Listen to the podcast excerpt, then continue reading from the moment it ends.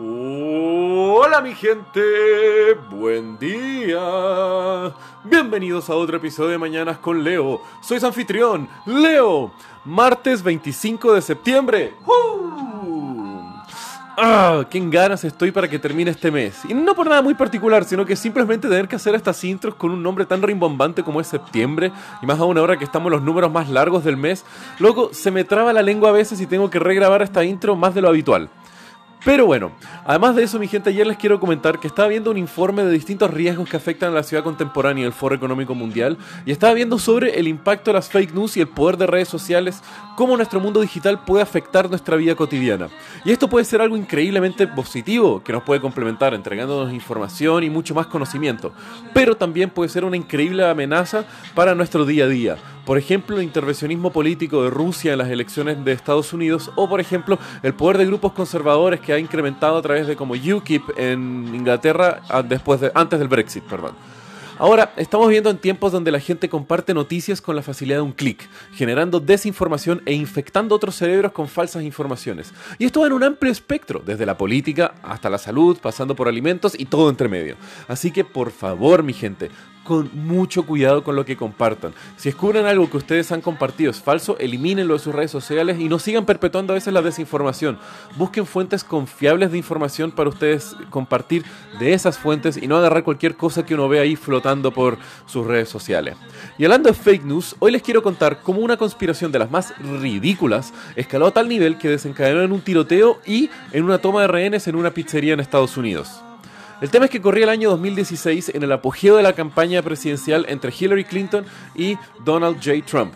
El tema es que John Podesta era el jefe de la campaña de la candidatura de Hillary Clinton y sufrió un ataque de phishing. El tema es para los que no saben, phishing es cuando te llega a veces un correo o una, un request o cualquier cosa así como por internet que te, por alguna razón te piden hacer un login extra donde se hacen pasar por Google o alguna otra fuente como confiable de información diciéndote, oye, pon aquí tu correo y tu contraseña de, tu Gmail y luego te arroja algún mensaje de error o te abre como algo muy cotidiano para que no levanten muchas sospechas y así es como consiguen el acceso a muchos correos. Bueno, el tema es que los correos de Podesta, luego de haber sido, eh, eh, ¿cómo dice?, robados, posiblemente por hackers rusos, es la hipótesis que se maneja hasta el momento, fueron luego filtrados por Wikileaks.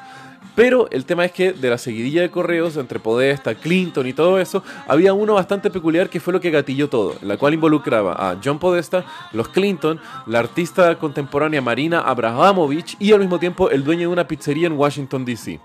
Y el tema es que esto sucede porque Abramovich es una artista reconocida por obras de performance súper rupturistas en los 70 y 80.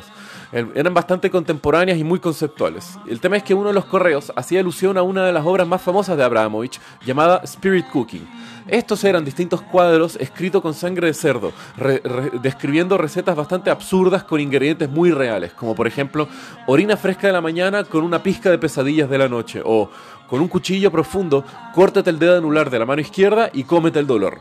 Cosas así, más que nada muy conceptuales, medias locas, algunas violentas, otras no tanto, pero mezclando distintos elementos y conectándolos en una obra interesante, dejémoslo así, entre comillas. Loco, no quiero hablar de arte contemporáneo, por favor.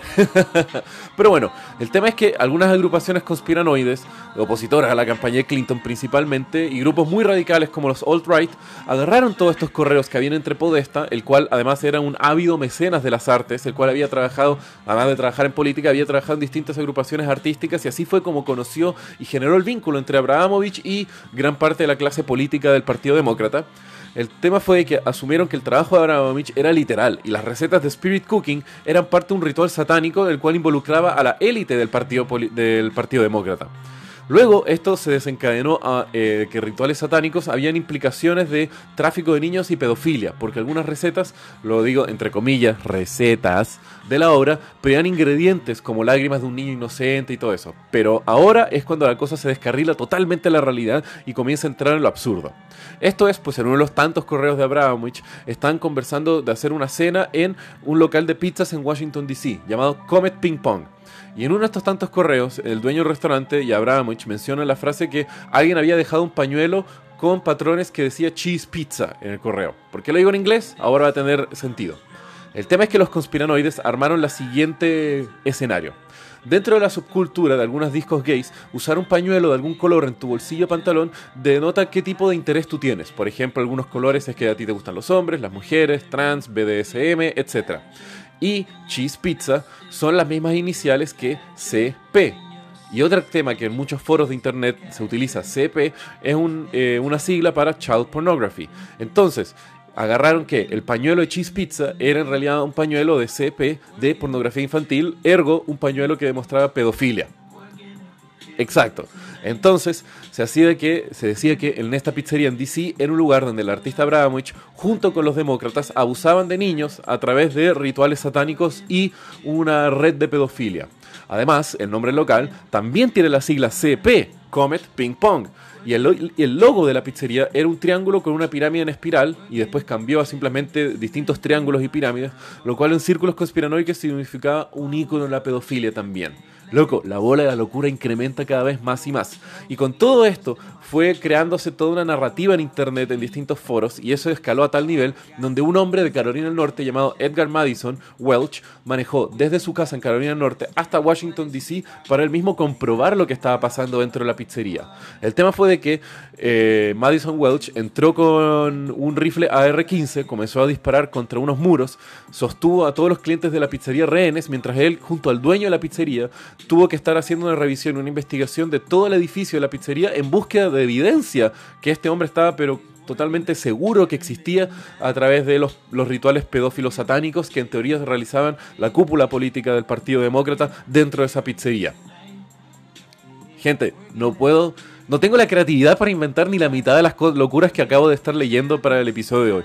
Y por eso digo, gente, escaló a tal nivel que un hombre terminó amenazando con armas la vida de personas inocentes porque leyó noticias falsas en internet. Así que otra vez, cuidado con lo que leen, cuidado con lo que comparten en internet, sean analíticos y críticos de lo que ustedes reciben, porque no saben el animal que ustedes van a poder estar alimentando más adelante y al mismo tiempo las personas que van a estar leyendo eso y la reacción que van a tener esas personas. Así que por favor, hay personas que su trabajo entero es investigar, hay personas que su trabajo entero es informar con veracidad. A veces no duden de todos los medios de comunicación por su tinte político, sino que por la veracidad de sus hechos y cómo interpretan dichos hechos.